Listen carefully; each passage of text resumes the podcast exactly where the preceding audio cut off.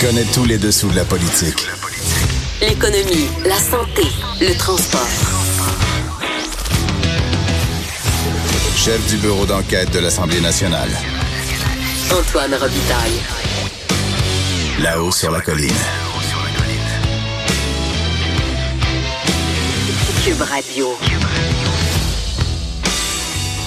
Ben, excellent mercredi à tous en direct des locaux de Cube euh, sur la colline. Euh, les locaux, oui, j'ai bien dit locaux. Ça commence à intriguer du monde, ça, les locaux. Euh, et d'ailleurs, c'est mercredi, euh, beaucoup de choses évidemment sur la colline. Très animé, période de questions, commission parlementaire. On est à la fin de la session parlementaire et évidemment Conseil des ministres. Donc c'est gratiné trois fromages aujourd'hui. Euh, donc beaucoup d'activités. On va parler à 13h15 à Véronique Yvon, députée péquiste de Joliette sur les maternelles 4 ans, un projet controversé du gouvernement. Ensuite euh, à 13h20, on aura notre analyse hebdomadaire de- du match Qu'est-ce que c'est ça, le match? Ben, c'est la période de questions qui est analysée par François Parenteau et Lise Ravary comme si c'était un match de sport, de hockey principalement. Mais François Parenteau aime bien euh, la comment dire, l'image du tennis aussi. Hein? Il, y a, il y a des montées au filet, il y a des smashs, il y a, il y a toutes sortes de choses. Euh, et on finira l'heure avec euh, Louis-Gilles Franqueur. Évidemment, on parlera euh, d'environnement, mais plus précisément des émissions du projet de gazoduc et d'usine de liquéfaction de gaz naturel du Saguenay. Mais d'abord, dans le cochon, euh, il y a un compteur et un vadrouilleur. Commençons par ce dernier, le Patrick euh, Belrose. Le Patrick. Mademoiselle, car j'ai rendez-vous. C'est très important. C'est très important. Patrick Belrose, correspondant parlementaire, Journal de Québec, Journal de Montréal. J'ai bien dit le Patrick Belrose parce qu'il est unique. Euh, donc, la plateforme électorale et le cadre financier de la CAQ ont disparu du site Internet. Ben oui, crois-tu au hasard, toi, Antoine? Euh, oui, oui, c'est euh, parfois. Parfois. Parfois, parce que ce qui est drôle, en tout cas, on dira ce qui est drôle tout à l'heure. Oui, continue. Ben oui, en fait, donc, la, la CAC a procédé à une refonte de son site web et euh, en allant voir sur le site pour justement faire un peu le travail des fois vérifier un petit peu les promesses, le suivi des promesses, on s'est aperçu que et les promesses et le cadre financier ont disparu dans la refonte. Donc, on a fait des appels, on a posé des questions. Ce que la directrice des communications du parti nous explique, c'est que, en fait, c'est temporaire. Les promesses vont revenir très bientôt. Le cadre financier aussi. Euh, mais évidemment, on peut se poser la question, si on n'a pas fait d'appel, est-ce que euh, ça aurait été euh, remis à l'ordre du jour? Donc oui, un texte sur le sujet ce matin dans le journal Oui. qui a fait réagir aussi fortement les libéraux. Je sais pas si je crois qu'on a un extrait de On a un extrait, c'est ça que j'étais en train- j'étais en train de regarder. On va essayer de le lancer, on verra, on sait jamais. C'est Marc Tanguay qu'on devrait entendre. Euh, Écoute, je pense qu'on va y renoncer parce qu'on a un petit problème avec la console ici, là, mais euh, c'est Marc Donc, Tanguay, donc, Tanguay, du Parti critique libéral, libéral. qui, euh, qui critiquait cette dis- disparition. Exactement, Marc Tanguay, critique libérale en matière d'accès à l'information, qui dit, ben, écoutez, après les promesses brisées, on sait qu'il y a plusieurs promesses qui ont évolué, disons, avec le temps, par exemple sur le maternelle 4 ans. Donc, après les promesses brisées, voici les promesses euh, cachées par la coalition Vérité Québec, selon Marc Tanguay.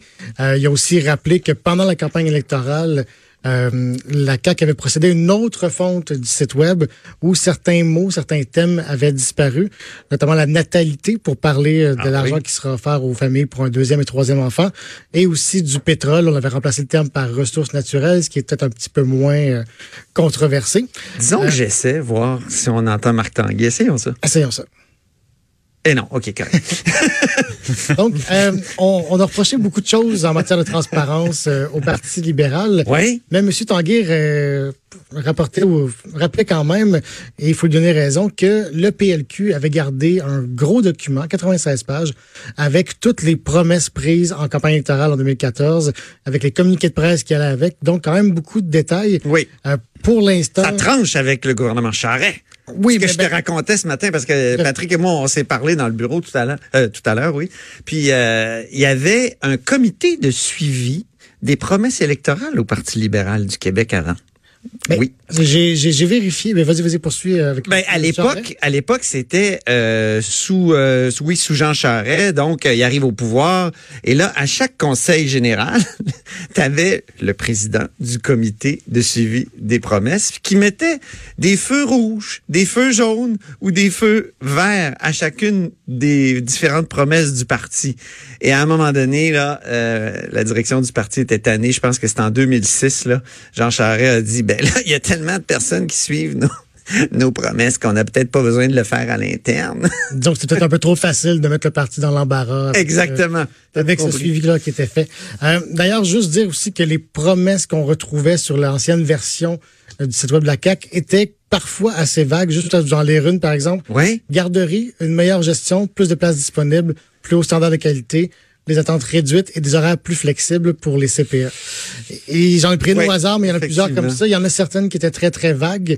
Donc, euh, déjà, c'était pas beaucoup. On va espérer que les promesses vont faire un retour euh, bien. Elle se trouve sur différents sites quand même. euh, oui, les promesses et le cadre évidemment. Il y a financier. Je pense l'actualité, exactement, qui a fait le euh, garder. le Huffington Post aussi avait gardé une liste comme ça des euh, des promesses et évidemment on a fait des copies tous les journalistes je crois ici sur Ouais, la colline ouais. ont fait des copies du cadre financier des Puis, promesses a- mais par contre juste Oui. peut-être pour préciser. Pour euh, les, les auditeurs.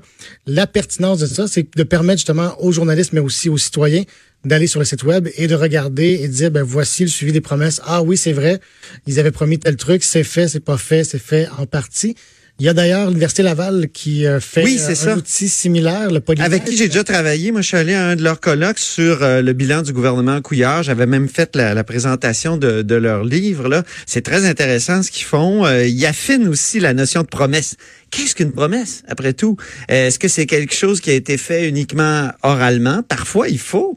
Tu sais, par exemple, dans, dans la dernière législature, quand Philippe Couillard parlait de d'améliorer le ton à l'Assemblée nationale. C'est une promesse, mais il n'y avait pas eu de communiqué précisément là-dessus. Ça faisait pas partie du cadre financier non plus. Donc, euh, euh, je pense que tout ça s'affine. Et, et Et- et souvent, à l'Université Laval, ils ont identifié pour euh, le gouvernement Legault 241 promesses.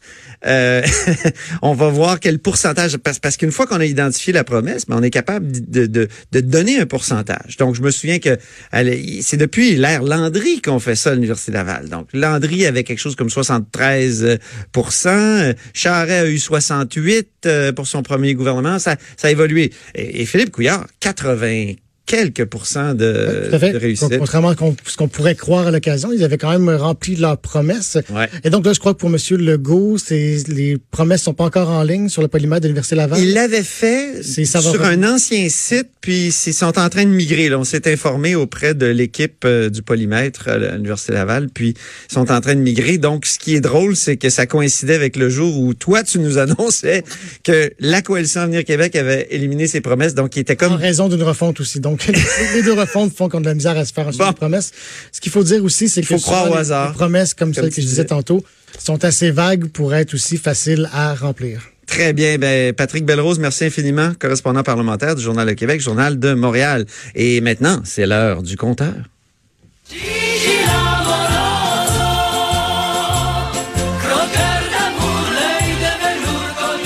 Croqueur de chiffres. euh, au sujet des promesses, d'ailleurs, Jean-François Gibault, directeur de la recherche euh, à QMI et surtout notre compteur. Surtout. Euh, oui, surtout.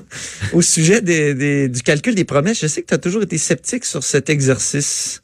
Ben, c'est-à-dire que euh, il n'y a pas une méthodologie qui s'impose à savoir si une promesse est remplie ou pas. Des fois, on les remplit à moitié. Des fois, euh, on n'est pas certain que c'était une promesse formelle.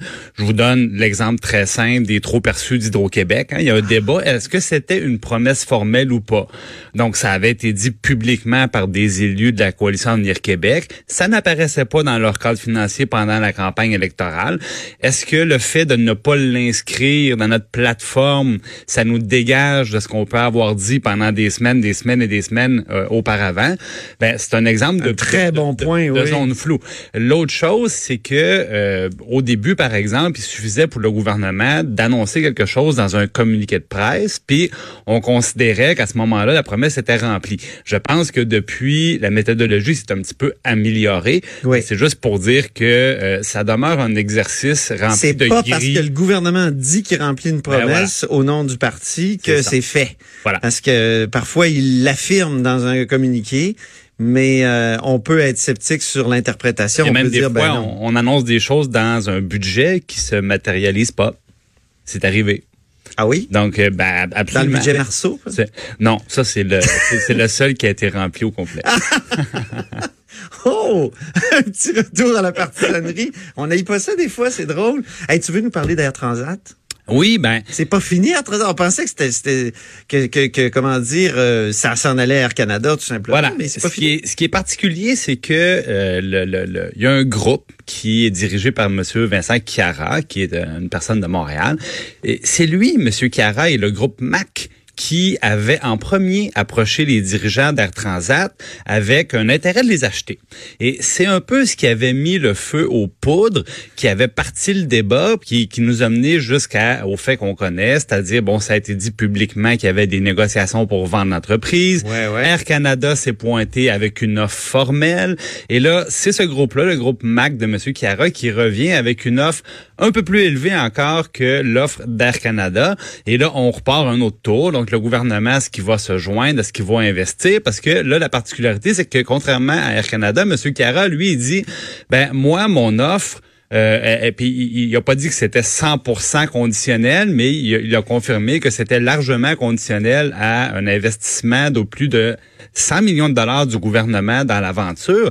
Et là, le problème, Comme tu l'as déjà dit, le gouvernement s'est tellement étiré Ah, ben, le coup le- dès le- départ, hein, dès, dès, dès les Dès premières départ, dit, annonces. À partir de la mesure qu'un investisseur serait québécois, nous, on va être là. Ben, le message s'est rendu. Hein? Et là, M. Cara qui demande une centaine de millions.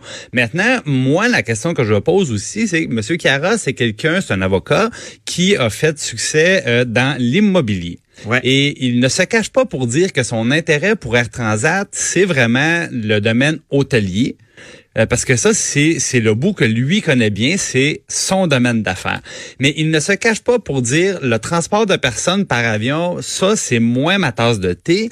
et ça ouvre la porte à une compagnie qui est achetée et qui est revendue Ah oui. en morceaux. En morceaux. Et est-ce que le gouvernement Ah oui. pourrait être partenaire de ça, moi je me pose la question, est-ce que on pourrait exiger de l'entreprise qu'elle ne soit pas scindée? J'ai pas entendu Ça serait paradoxal que le gouvernement Legault Ben, voilà. soit partenaire ou, euh, ou, euh, déclenche une vente en morceaux, Ouais. de, un dépeçage d'Air. Transat. J'ai été surpris, Antoine, de ne pas entendre à la période de questions euh, cet aspect-là être amené. C'est-à-dire, pourriez-vous être partenaire de quelqu'un qui veut démembrer l'entreprise? Pourriez-vous être parti? Bon, euh, le- ce genre de questions-là.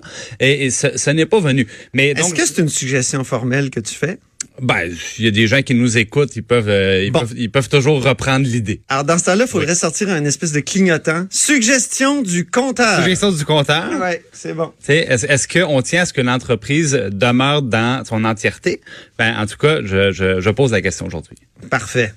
Euh, tu voulais faire un retour sur une chronique de Mario Dumont que tu as trouvé assez à propos au sujet de la caisse et de la fin possible du pétrole. Ben, notamment du pétrole. Dans le fond, c'est euh, Mario Dumont qui, qui en a assez, je pense. Il dit j'exige un référendum. Un référendum sur quoi? C'est qu'il dit la caisse de dépôt gère notre argent et puis et comme il le rappelait à propos, il disait on a notre chèque de paye là. Ben il y a euh, une pièce sur dix qui s'en va par exemple pour le, le- notre régime de rente, hein, pension, notre régime de pension public à, tous les Québécois. Puis il dit la caisse de dépôt fait en sorte que nos cotisations qui sont très élevées peuvent être plus ou moins importantes. Alors le rendement c'est très important. Puis il dit là moi, il dit, à un moment donné, ils ont dit là monsieur Sébia, le président de la caisse de dépôt, euh, n'achetez plus de pétrole, n'investissez plus notre argent dans le pétrole, n'investissez plus notre argent dans les paradis fiscaux, n'investissez plus notre argent dans la malbouffe. Euh, Puis là il dit à un moment donné, il dit ça arrête où? Parce que à chaque fois qu'on demande à un gestionnaire de fonds de sortir d'un secteur, ben on limite son terrain de jeu et on limite les rendements, les rendements potentiels. Et souvent on se trompe. Moi je me souviens, puis je nommerai personne, mais on dit à l'époque, Monsieur Sébia, la caisse doit sortir du pétrole parce que ça s'en va dans le mur, c'est terminé le pétrole. Ça, ça, maintenant c'est des énergies vertes parce qu'il y avait une crise, euh, bon fin 2015-2016. Ben depuis ce temps-là, le pétrole, ça a été un excellent placement. Je la, caisse de dépôt a mis ses billes dans BP, ben ils ont fait énormément de pognon. Et le pétrole vaut plus cher sur les marchés également. Donc, On se souvient du livre euh, La fin du pétrole, le vrai défi du 21e siècle de Kunstler qui a Ben, notamment. Ça c'était en 2005. C'est en 2005, Je, l'avais lu. il s'en- disait c'est fini, fini, fini. Là, euh, préparez-vous. Puis là, si on prend là, une, la la plus grosse entreprise québécoise, c'est Couche-Tard. Ils ont des euh, ils ont des commerces dans le fond partout, ben, bien ailleurs qu'au Québec, au Canada, aux États-Unis, sont rendus très très gros. Euh, c'est une fierté québécoise, mais Couche-Tard, quand on y pense là, euh, ils vendent des cigarettes. Ouais. Ils vendent des bonbons, ils vendent de l'alcool, euh, ils vendent des boissons sucrées. C'est pas très éthique, Dans ça? bien des cas, évidemment, le dépanneur est euh, juste à côté d'une station-service où on vend de l'essence.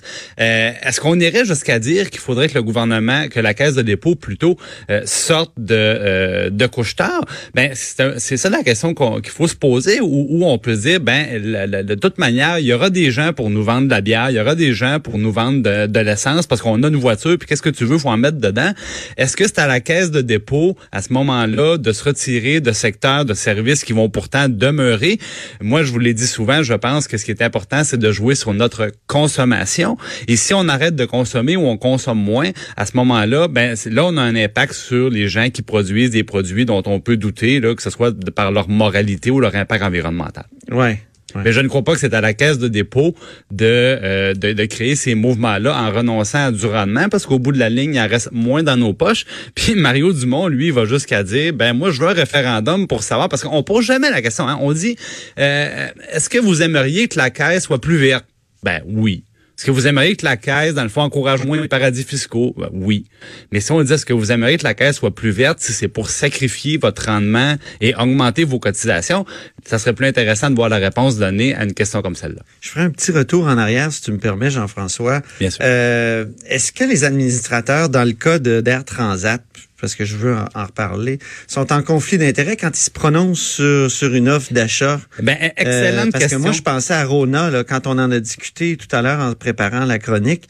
Euh, Rona, euh, bon, on peut se dire, les administrateurs avaient comme intérêt à ce que ça se vende. Est-ce que, est-ce que, est, est un commentaire intéressant à faire là-dessus? Ben, je pense que c'est un problème. C'est-à-dire que souvent, les dirigeants d'une compagnie ont intérêt personnellement, financièrement, dans leur poche, à ce qu'une compagnie soit vendue. Bon, le, le pire, c'est les, les gens du comité de direction. Là, je parle par exemple au président directeur général, au chef des finances, donc des gens dont c'est le travail au quotidien. Eux, souvent, là, ils ont le gros lot tout simplement pour réussir une, une fusion ou réussir une vente. Alors, eux, en partant, ils ont tout intérêt à dire oui, on, on recommande à, à- à tout le monde qui nous écoute euh, d'appuyer cette transaction-là. Le problème, c'est qu'il y a des administrateurs. Les administrateurs, ça devrait toujours être le contrepoids des dirigeants d'une entreprise. Ben oui. Et elle, d'abord, ils devraient bien sûr penser à l'intérêt des actionnaires en, en tout premier lieu, mais aussi aux intérêts des employés, aux intérêts des réseaux de fournisseurs, aux intérêts de la communauté qui accueille le siège social, les activités de l'entreprise. Ils ont un rôle fiduciaire. Et quand ces gens-là disposent d'un paquet d'actions, puis qu'à un moment donné, il y a un acheteur qui arrive puis qui dit, savez-vous quoi, je vous, offre, je vous trois fois le prix par Ben oui. action. Est-ce qu'il demeure des, des acteurs qui remplissent leur rôle de contrepoids alors qu'ils vont empocher, empocher le magot dans le cadre d'une vente ou d'une fusion? Pas du tout. Ben, pas du tout. Alors, moi, je me demande s'il serait pas temps du côté du ministère des Finances, là, puis je, je lance la balle à M. Girard, Deuxième idée du compteur aujourd'hui, les amis. Ouais, ouais, ouais. Est-ce qu'on ne devrait pas un- encadrer un petit peu plus le- le- les, les, euh, les- les circonstances dans lesquelles peuvent évoluer les administrateurs de compagnie, justement pour des cas comme Air Transat ou, comme tu le rappelais très bien, Rona. Jean-François Gibault, directeur de recherche à QMI et surtout notre compteur. Merci beaucoup. Merci Antoine. À demain. Après la pause, Véronique Yvon est là. On va discuter de mater- maternelle 4 ans.